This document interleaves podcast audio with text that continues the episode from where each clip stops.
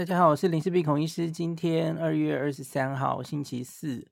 今天我想来跟大家分享这一次去羽田机场。呃，最近的新闻大家大概偶尔都会看到，哦，羽田机场开了一个非常大的新的呃复合设施。那我上一集已经跟大家讲了，就是 Villa Fountain 它的机场旅馆还有温泉的部分哦，这个就很很厉害了，哦，非常大规模的旅馆，可见他们真的是野心很大哦。希望就是很多旅客都可以过来。那商场呢？这个商场里面哦，有购物的东西，然后也有美食哦，这又如何呢？呃，我必须说，我在去之前，我在挑我们应该去逛哪一些店的时候，其实就真的只看纸上谈兵，就觉得哎，这个还不错哎，不管是餐厅选的，还有这个。购物看起来好像都还蛮是一回事，看起来就很好逛哦。我先很快的讲一下它的地理位置哦，非常非常的近，在它的官网，它其实有羽田现在这个国际航厦，它已经改名为第三航站楼了哈。第三航厦，大家不要跑错了哈。你以前的印象，你可能会说，哎，这个我在 Monorail 或是京成电铁，我要在国际航站楼下车。哦，错了，现在没有这个站了哈。它改成了第三行下，所以请大家不要下错车。那在第三行下，在多摩川这个的岸边，它就盖了一个这么大的一个住友不不动产哈，盖了这个复合设施，有旅馆，有商场哈，非常大。那大概六十间以上的店家哈，这个商店加上餐厅，那走过来一点都不远哦。那个，它就在第三航架原本哦，第三航架，你你出关之后，再往前走，大概右前方是走京成电铁，就就去市区嘛哦，左前方是 Monorail，我相信很多从羽田下机的朋友，你大概都很熟这个方向。那再往前走的话呢，是上这个大客车巴士的一些沉降的地方哦。以前第三航厦到这里就停了，就没了哦。那现在它就是再继续往前，继续往前，然后做了一个很很长的走道哦，很快就会走到这个羽田 Airport Garden 的范围之内了哦。所以非常非常的近，交通是完全不是问题哦。那走过去之后，这里算是二楼，就是机场的。出关的那个地方哦，算是二楼，一路走过去是同一层哦，那就会看到很多餐厅，呃，很多不，一开始应该是商店，然后很多餐厅主要是集中在一楼，所以这个商场其实说明很简单，它的方位大概就是二楼全部都是商店，那一楼就是集中都是餐厅，很简单就是这样讲完了哦。那可是它当然在每一区还有分那个。呃，餐厅还有呃购物中心，它集中的位置哈。那它在官网的这个楼层说明的 PDF 档里面哦，呃，有中文的哦，有繁体中文的哦。所以其实我会附在 Podcast 的最前面哦。那大家有兴趣可以去看那个它的说明。那英文、日文当然也有了哈。那我简单先讲一下它的分区，然后我们等一下再让。已经花了一整天来逛这里的小黎同志，来告诉大家到底他觉得哪一些店是值得推荐给大家的哦。首先就是刚刚说走进从羽田机场三航厦走过来，会有一个很长的长廊。在这个长廊其实它右边是店，它左边就是窗户哦，所以你从那个窗户往外看，你就已经可以看到那个整个。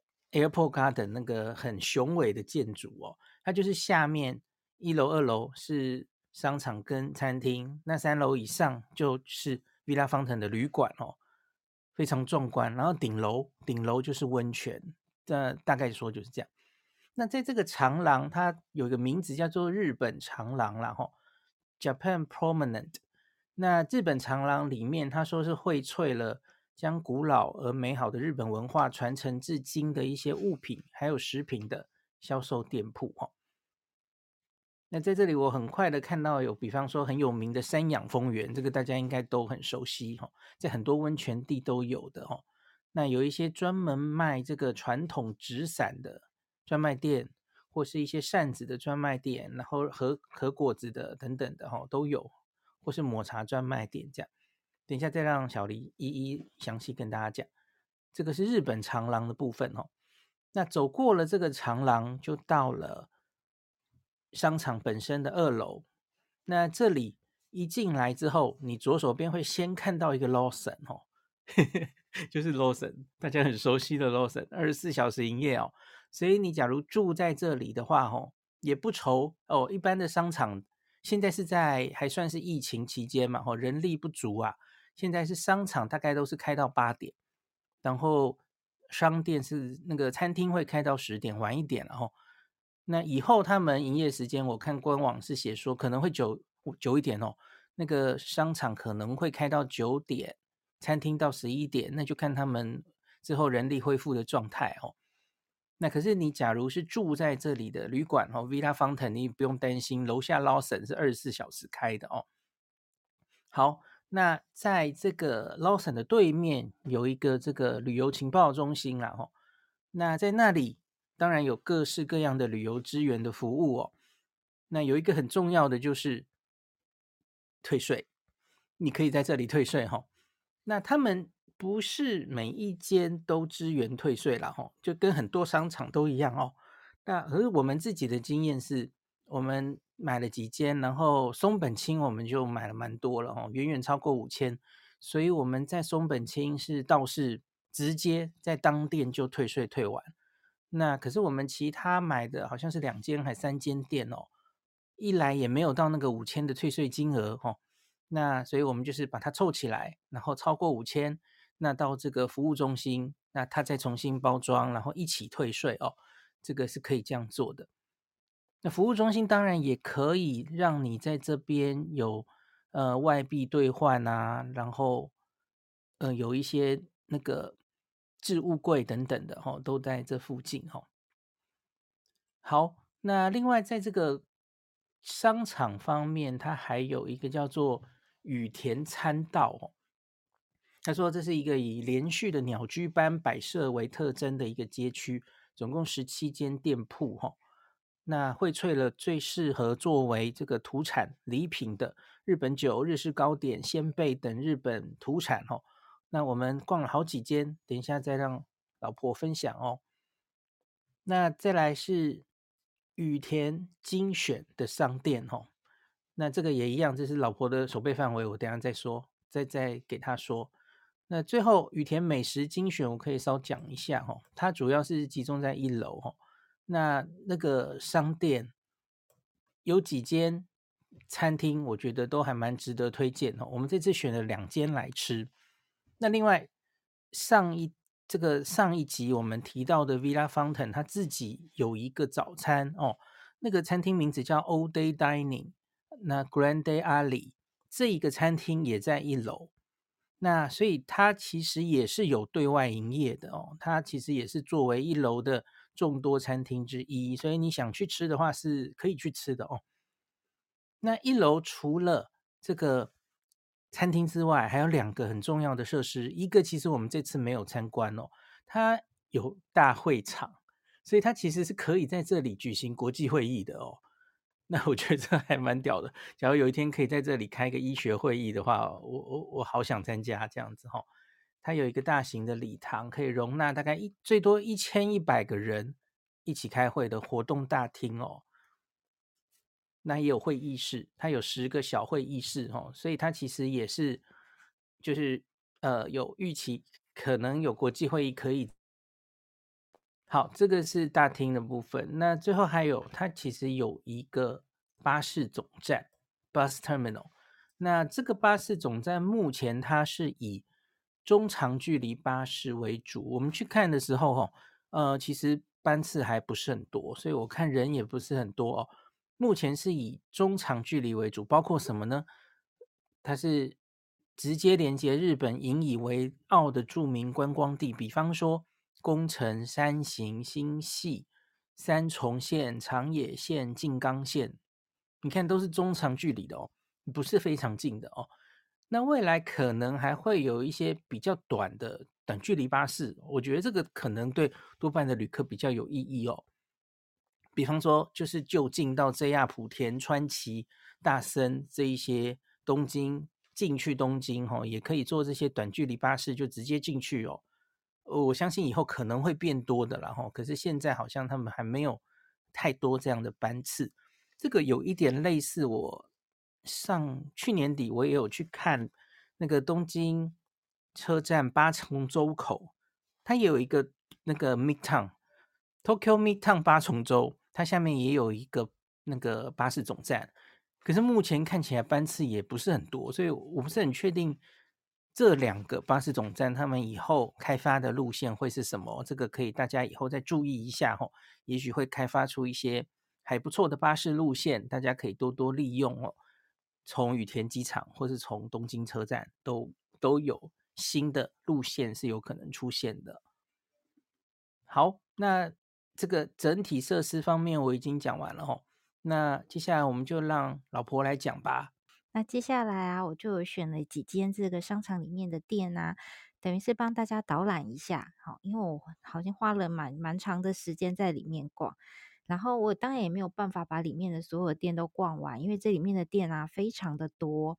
那我就是逛了一些我觉得我比较有兴趣的，逛完以后我觉得比较有特色，也可以推荐大家去看一看的店，然后帮大家整理一下。也许大家在逛的时候啊会比较有概念，比较不会啊无头苍蝇，不知道要逛哪一个才好。那刚刚有提到啊，这个商场它其实分了几个区块。然后它有像那个羽田参道啊，或是 Haneda Collection 啊，或是其他比较美食集中的地方。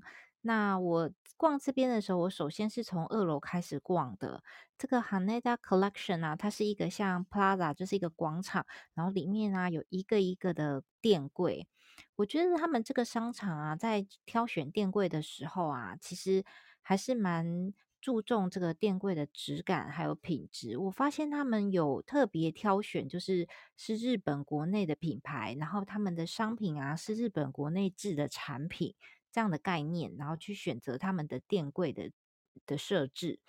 那像这个 Haneda Collection 啊，它说这里面的电柜其实是比较用旅行的概念做延伸，就是说。因为这个这个地方很靠近机场嘛，那大家可能在旅行当中啊，会比较有用到的东西，或者是嗯，比如说一些伴手礼之类的，他们会会会买来采购给别人的，那他们就会放在这里。那这里面其实不太有吃的啊，大部分还是用品。那我看了几个东西，我觉得是都还蛮可爱的哈。第一个就是他们这里面有一个很有趣，它有那个。叫一个塔库米的柜，它里面啊都是纸啊，或者是一点木片做的模型。那个之后我们会上图片，大家看了以后就会知道它非常的可爱。它是用纸的那个一片一片的纸片，然后一一起组起来，然后有立体的，也有比较平面一点的。然后它的那个这个模型的那个主题啊，有非常的多，它还会把这个组合的难易度啊，用星星来分级。那从大家看到什么小朋友比较喜欢的角落生物，然后或者是大人会喜欢的，嗯，像是大阪城啊，或者是晴空塔、东京铁塔这些日本的名胜，他们都有出这个模型。其实实实质上看到它的质感是非常好的，手工看起来也是非常的精细。所以如果你有喜欢组合模型，或是有需要送人的话，我觉得这是个很不错的礼物，因为它拆解下来以后，其实体积也不大。那另外呢，还有一些像是这里面有两家哈，一家是日本制的帽子，叫做普安卡这个我觉得蛮特别的，因为像帽子店啊，日本有名的。像卡西拉这些其实很多，但是这家真的还蛮特别的。它的那个帽子啊，全部都是日本职人手工编织而成，所以它的帽子的造型啊，非常的立体感，而且随着它那个折叠的角度，可以做成不同帽子的样子。这个我好像真的就没有看过。然后它是很特别，它是用那个日本人的头的模型哈，然后用那个木头的这个模，据说现在这个模啊已经快失传了。所以就是，嗯，即使其他的品牌想要跟进这样的技术，都不是太容易。那他这是用那个，就是请工匠啊，一就是手工编织，所以它每一顶帽子编织出来都要蛮长的时间。那这个。所以他们编出来这个帽型其实是会蛮漂亮，它像他们的圆啊，就非常的立体。那这个是用机器啊大量生产啊，它是没有办法做到这样精细的程度。这个大概要亲自去看过摸过以后才会知道它的价值在哪里。我是还蛮推荐，如果喜欢帽子的人可以去逛逛这一个柜。另外，它的对面啊有一个叫 Ande Tokyo 的袜子店。这个袜子店啊，它本色是在爱知县，然后它这个袜子生产地是日本那个袜子很大的一个产地，是奈良生产的哈。然后它的这一个柜也是蛮特别，他们之前应该大部分都是用快闪柜的形式在百货公司啊，或是其他的展出现。那这个是它第一个概念店哈，就是实体会一个长期存在的概念店。你可以看到它袜子啊，就是。你这个看出来跟我们一般啊，就是在路边或是店里面卖的那种，呃，普通的那个量贩的是完全不一样。它是日本制造的，所以它的设计非常的别致。它的别那个袜子的设计，你可能在别的地方是找不到的，颜色非常的鲜艳，然后质感也非常的好。然后它也会用一些特殊的材质，像他们有一系列的袜子，它就是加入了美浓和纸。你一定跟我一样觉得很奇怪吼，纸为什么可以做袜子？事实上，他们这个纸啊，以前也是拿来做编织的素材，所以它的韧度也是蛮够的。然后最特别是，它把它改良成你做成袜子，经过洗涤，然后它也不会，嗯，这个材质不会耗损。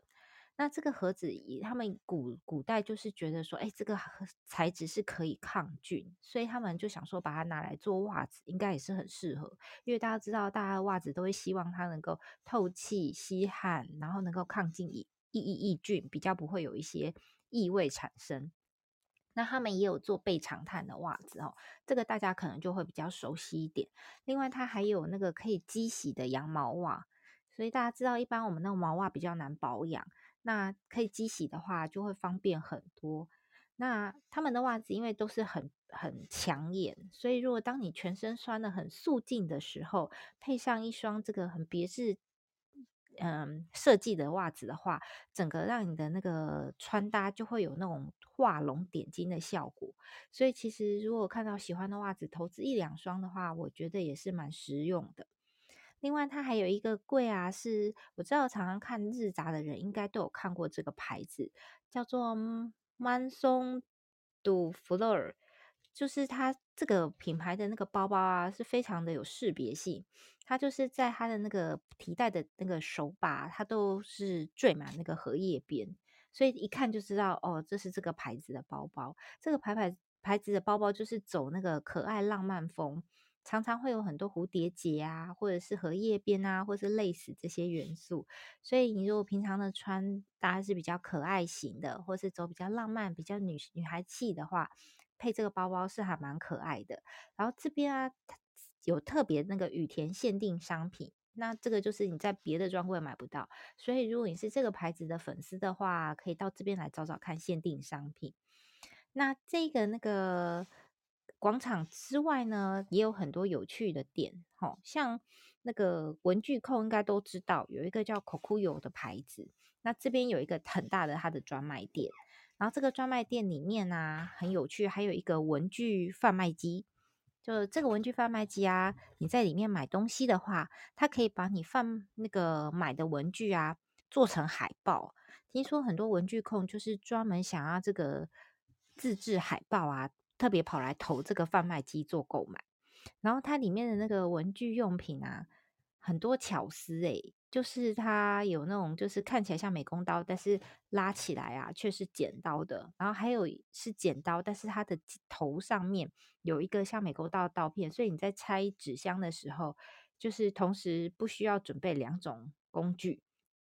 然后它的笔记本啊，Campus 系列应该是所有文具控应该都知道，就是它的那个。我觉得它的活页纸跟这个笔记本的那个纸质都非常的好，很滑顺好写。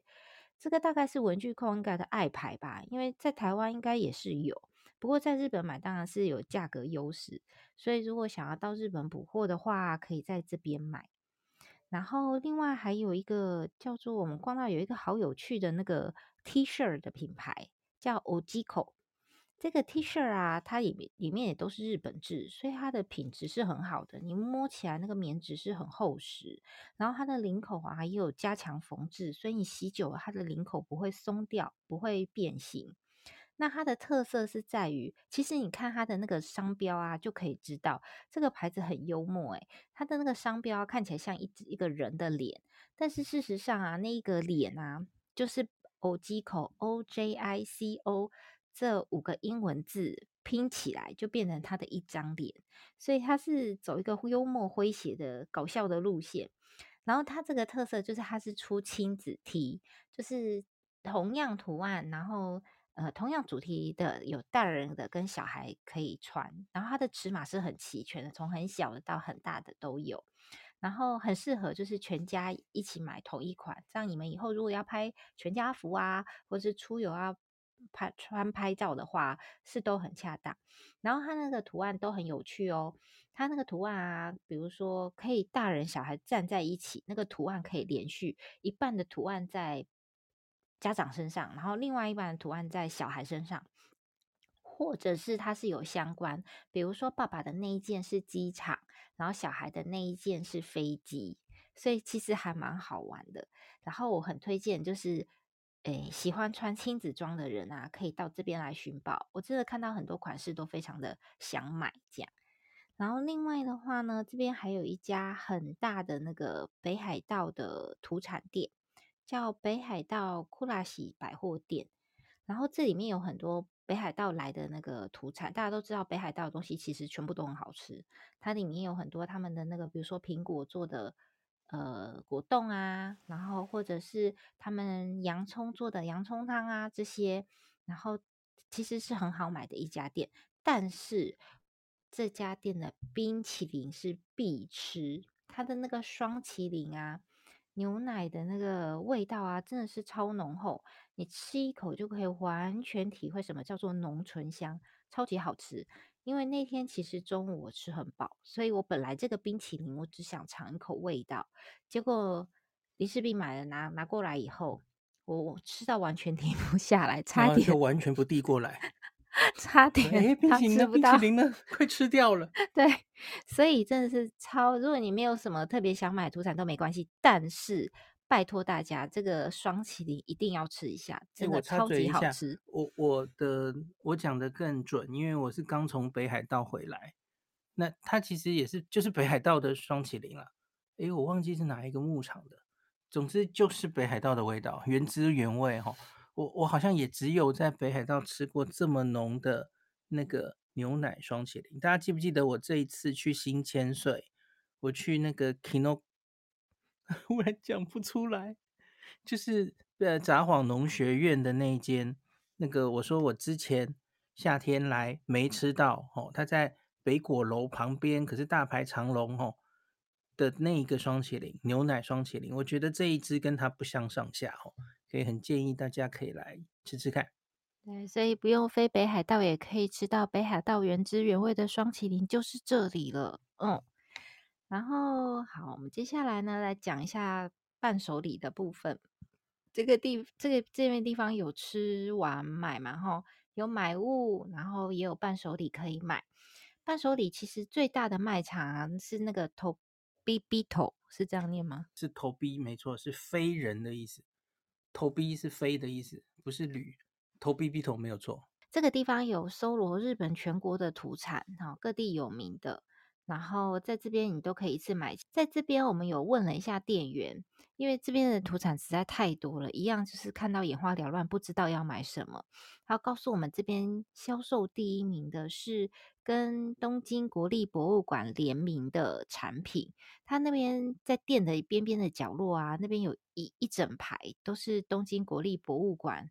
出出出品的哈，跟各品牌一起出的那些土产品，那里面图案就会有一些浮世绘啊，或者是就很有名的几个浮世绘，嗯，像。是神神奈川冲浪里，嗯，还有富士山，对，对嗯，然后它的那个包装非常的有特色，就是不知道算不算古色古香啊，哈，就是看起来很有那个博物馆的那个文文青历史的感觉，那它的那个里面卖最好的是那一个，嗯、杏仁薄片夹心饼，就是两片杏仁薄饼中间夹巧克力夹心，其实看起来很好吃，但是我们不知道味道怎么样，因为我们去到的时候它已经卖完了，而我们去到我们去的时候应该是只有中午的时间吧。下午的时间，它就完全卖完，一盒都没有。所以，如果大家有到那边去想买这个销售第一的土产的话，最好就是早上或是一开店立刻就去买，这样才有机会买到。那补充一下，我们有问他这里是不是呃在哪一些店有卖？那他说在羽田机场只有这个地方有，那在一些百货公司也都会有了哈，这不是独家在这里才有卖的。可是因为这个东西很受欢迎。所以其实，在哪里它都会销售的很快哈。那刚刚说这是东京国立博物馆，国立国立博物馆自己的卖店，当然也有卖了哦。大家假如去逛到的话，也可以注意一下。嗯，然后因为大家都很想买这个，可是都不空，因为它就是一补货就就立刻被拿光，所以大家退而求其次，第二销售第二，应该很多人都吃过，叫桔梗信玄饼。然后我们在那边看到这个桔梗信玄饼有出一个超级美味的冰淇淋，看起来是里面冰淇淋的质地也是这样，嗯、糯糯软软的。但是很很很残念的是，我们忘记买了。对，如果有人吃过的话，可以告诉我们一下那是什么味道嘛？因为那个图片看起来真的非常诱人。好。那除了这个就是土产综合卖场外，其实还有一些单独的店哈。我们挑了几家，看起来就是比较有名或比较有人气的。我自己有买了一个那个米亚比 bakery 的吐司，这个其实是京都来的，京都吉翁那边来的店。然后它的特色是丹，它的那个招牌品是它的丹麦吐司。它这边就是基本上销售最多的就是这个东西，它有分小条，也有分大条的。那它是那个公家线上品，就是可能是进献给天皇吃的这个吐司。真的，它可能奶油下得很重，所以真的是超级香。你买回家以后啊，用烤的那个整个屋子都是那个奶油的香味。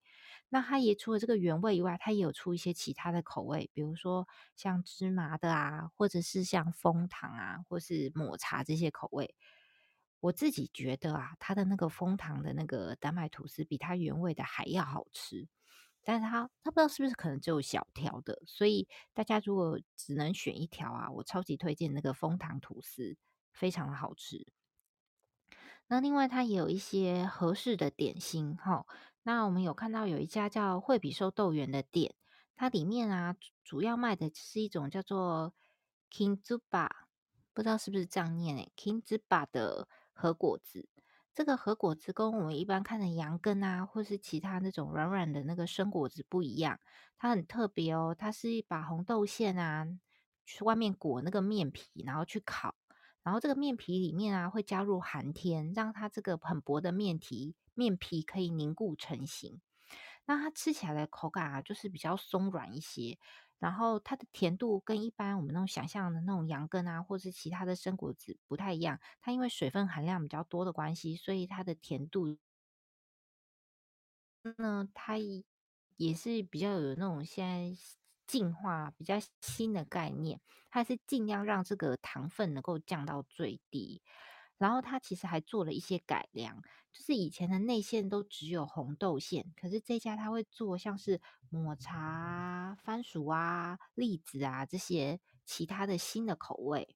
那它的那个外皮啊，就是也有做巧克力的啊，或是抹茶黑豆，甚至像是樱花。它这一家店啊，不是只有在这个羽田机场花园有，它在别的地方也有，可是它在这边啊。有一有两个限定，第一个就是樱花口味，其他地方的樱花口味啊，它要在樱花季的时候，其他专柜才会有卖。可是因为羽田机场可能有很多外国观光客，他们可能对于日本的意象就是樱花，所以它在这边呢、啊，它的樱花口味是常卖品，就是一直都会有卖，不是樱花季也会有。再来就是它这边的包装盒。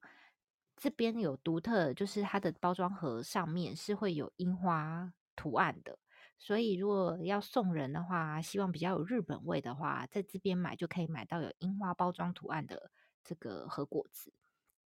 那另外呢，往前走一点，我们可以看到有一家叫做萨萨拉鸭的米果鲜贝。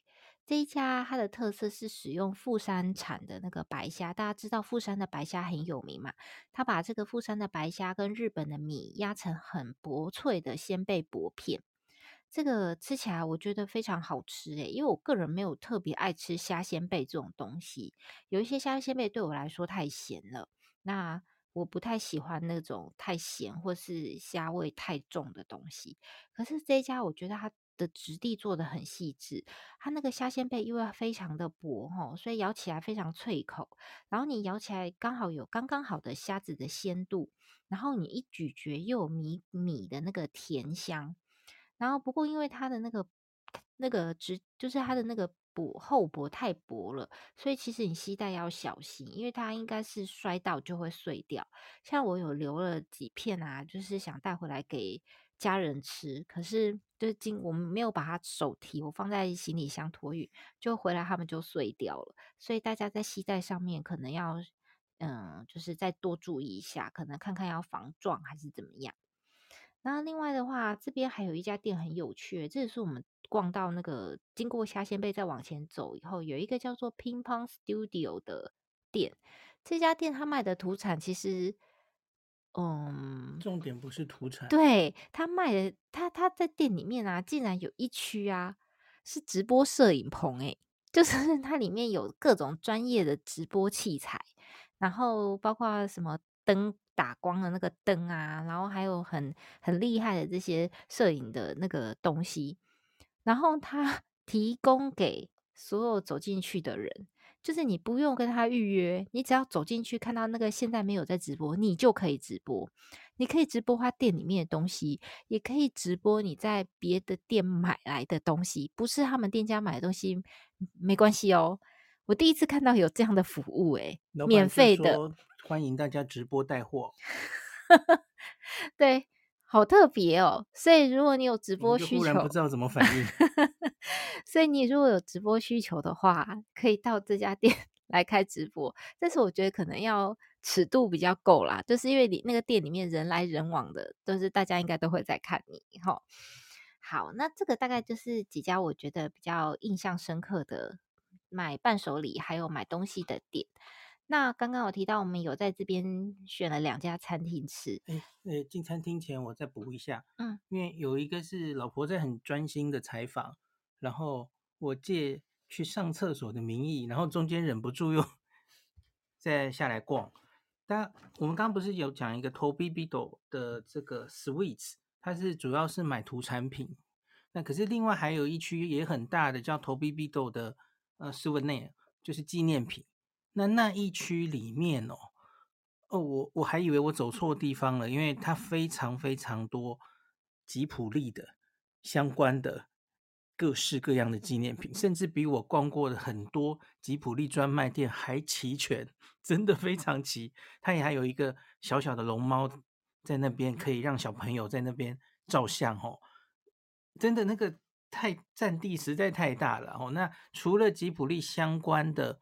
纪念品之外，当然还也有很多其他其他，那像是它有一个 corner 是卖獭祭的哦，日本酒的，然后各式各样你在日本观光客喜欢的一些纪念品，他几乎都买得到。我觉得它因为这个展场还蛮大的，所以还真的蛮好逛的。羽田参道里面有一间店，应该已经是在最末端，很接近这个我刚刚说的这个呃纪念品店，有一间。叫做 Hip Hip Shop，Hip 就是屁股嘛，吼，它是专门卖各式各样有趣的内裤的。我有 po 一张照片，我就看到七龙珠的内裤，然后里面其实还有各种什么皮卡丘的内裤什么的。我我实力没有那么，其实真的有一点想穿穿看这样。这家店好像以前在那个也看过，是不是？成田，因为联航应该是成田第三航下吧？也有，是不是？对，以前好像在他的那个。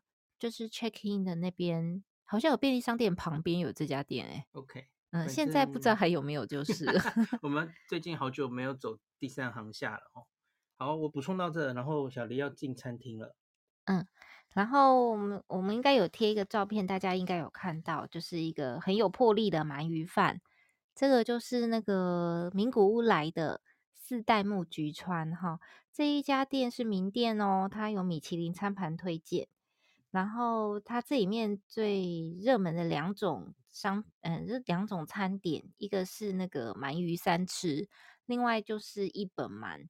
一本鳗就是一整条鳗鱼不切，然后就是直接烤了整片送上来，所以那个分量真的是非常的足够。那这家店呢，它是用关西的做法，哈，它是直接买活鳗杀好，它这边用的是日本鳗哦，哈。活鳗杀好，然后就直接在炭火上直火烤，所以它的那个皮啊，跟那个关东的做法，关东的话就是先把鳗鱼先蒸了以后再烤，所以直接烤的话，它的皮会更脆。它就是一边烤，然后一边沾酱汁，然后再一边烤，然后这样反复的进行之后，那个这个鳗鱼就会非常的入味。那我们吃起来真的是很惊艳啊！它的皮真的很好吃，然后它的那个就是它会有两面嘛，鳗鱼会有两面，一面是那个肉的部分，一面是皮的部分。有时候那鳗鱼烤不好，那个皮就会轮轮，就是不太好吃。可是这家不会。然后再来最重要是，我觉得这家店有把刺清清的很干净。我想这个刺干不干净，应该还是跟当店的师傅的手工有关系，因为毕竟他们都是活鳗杀的。这边我自己的那一份，我吃的是鳗鱼三吃，所以它是把那个烤起来的一整整条的那个鳗鱼，它有切成一份一份比较细条，这方便我在做三吃的时候比较好操作。可是如果你是直接点一本鳗的那一种鳗鱼的话，他们是没有帮你切的哦，不管你是白烧或者是普那个酱烧。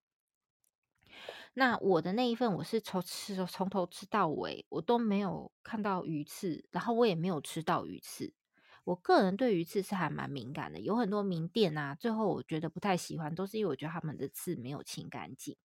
那林氏璧的那一份啊，他说他有看到两根刺，可是他自己吃没有觉得有被刺刺到的感觉，所以那个刺应该算是很软，没有影响到你吃这个鳗鱼饭的观感。对吧？对，没错。那的确是有看到，嗯、那可是因为就很软，因为刚刚小黎有说，他经过这个酱汁，然后再烤，如是者至少三四次吧。这个过程你是可以通过这个，它是透明厨房哈，开放式厨房，你就可以直接看到，在这个店后面，师傅就在你眼前烤给你看。它是大火烤，所以其实店里有一点烟。对。整个店都是烟，可是就很香这样子哦。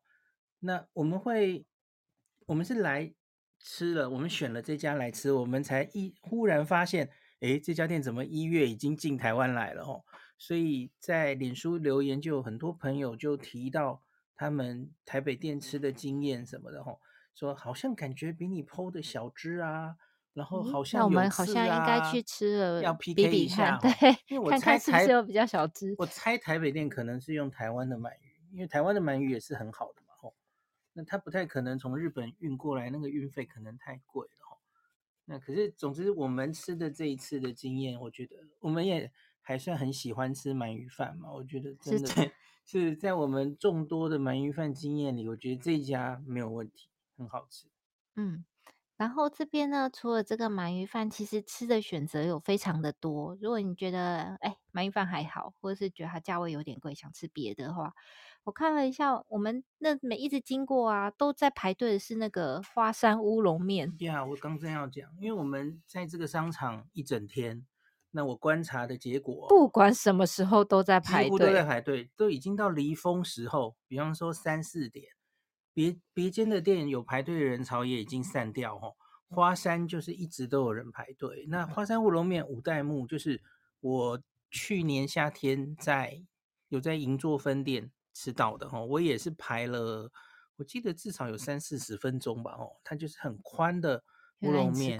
我吃过啊，我跟你 讲啦，呃，网剧有 网友找我去那间排队吃，我我觉得真的还蛮好吃的，所以它是全部的。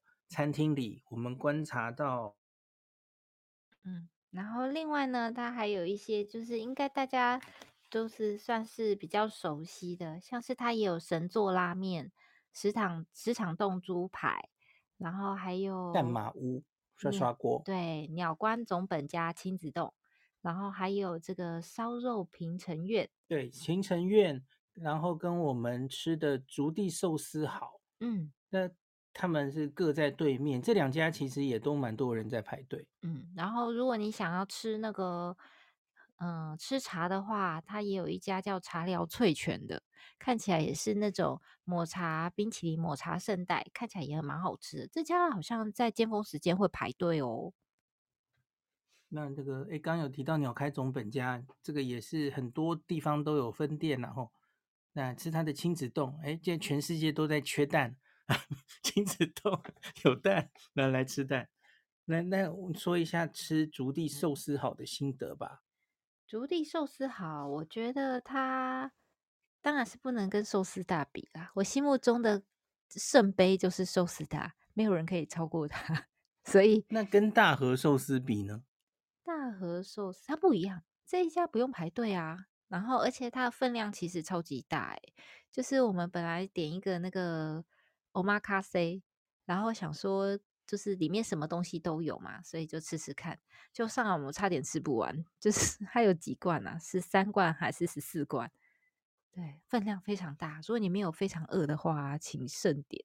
对，那价钱主图推荐，价钱有比去丰州市场便宜一点了，丰州市场现在的 omakase 应该几乎都上五千块上下了，那好像三三稍微便宜一点，是是嗯，嗯，然后对那个它的那个海鲜盒，我觉得可能分量比较刚好一点，它有个海鲜珠宝盒，那新鲜度如何？新鲜度当然是 OK 啊，这种餐厅如果新鲜度还做不好的话，那岂不是比回转寿司还惨？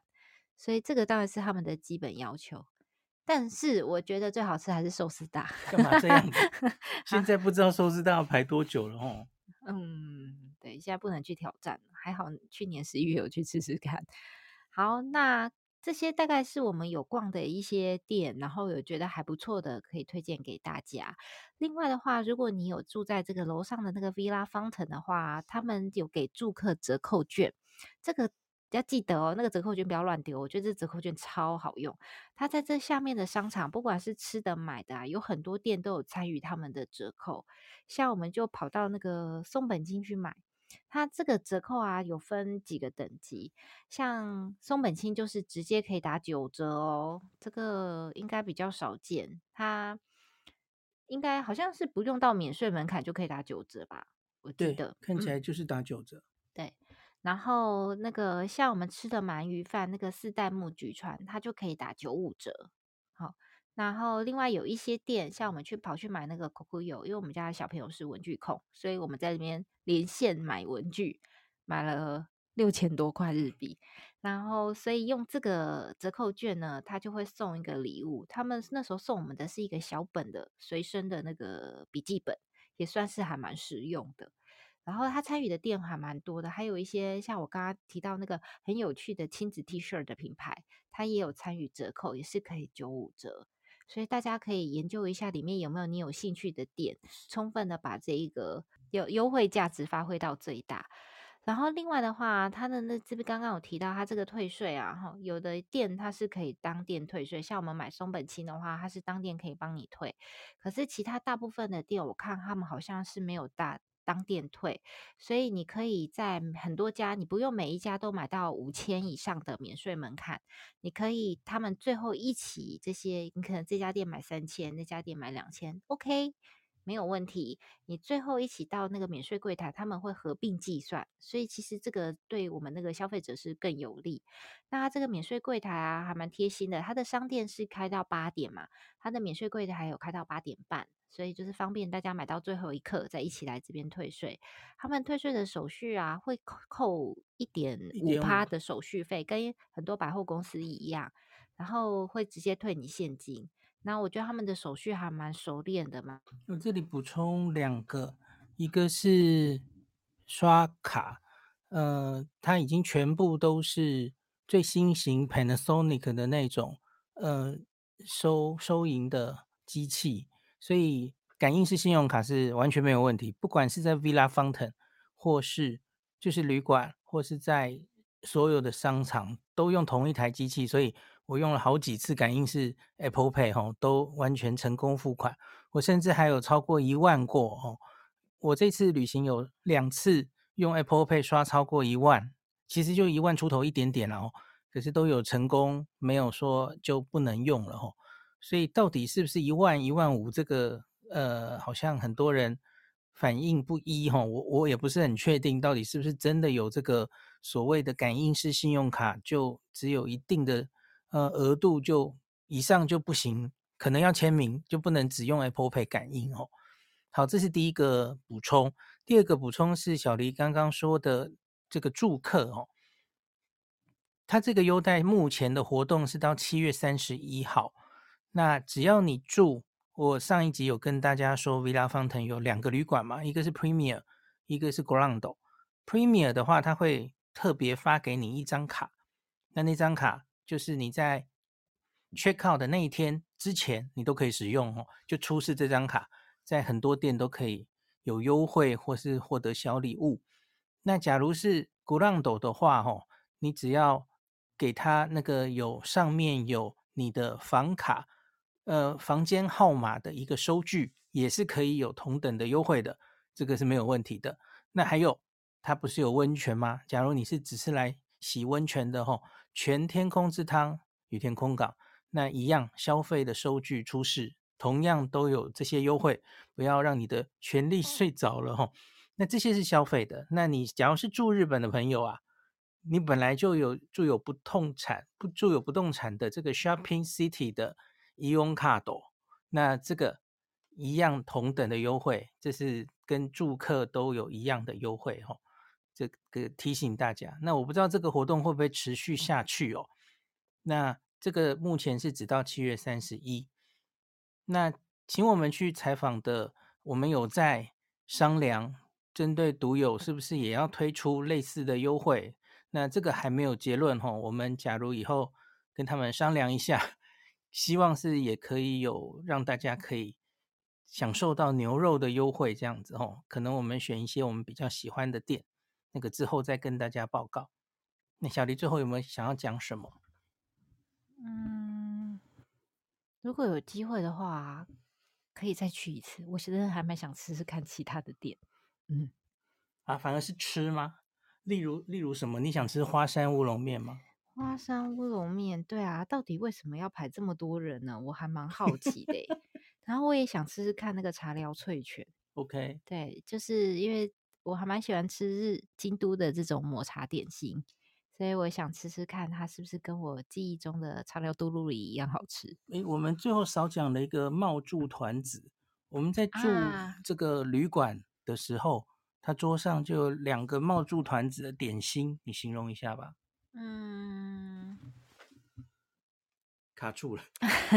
我觉得好吃啊，但是没有到那个不买会觉得很遗憾的那种程度。对，OK OK，嗯，其实冒住团子也是有名的哦，然后。在出示这个呃优惠券也是可以打九呃，对不起是九五折的哦。嗯，像刚刚我提到的那一个米亚比亚的那一个吐司，它也是九五折。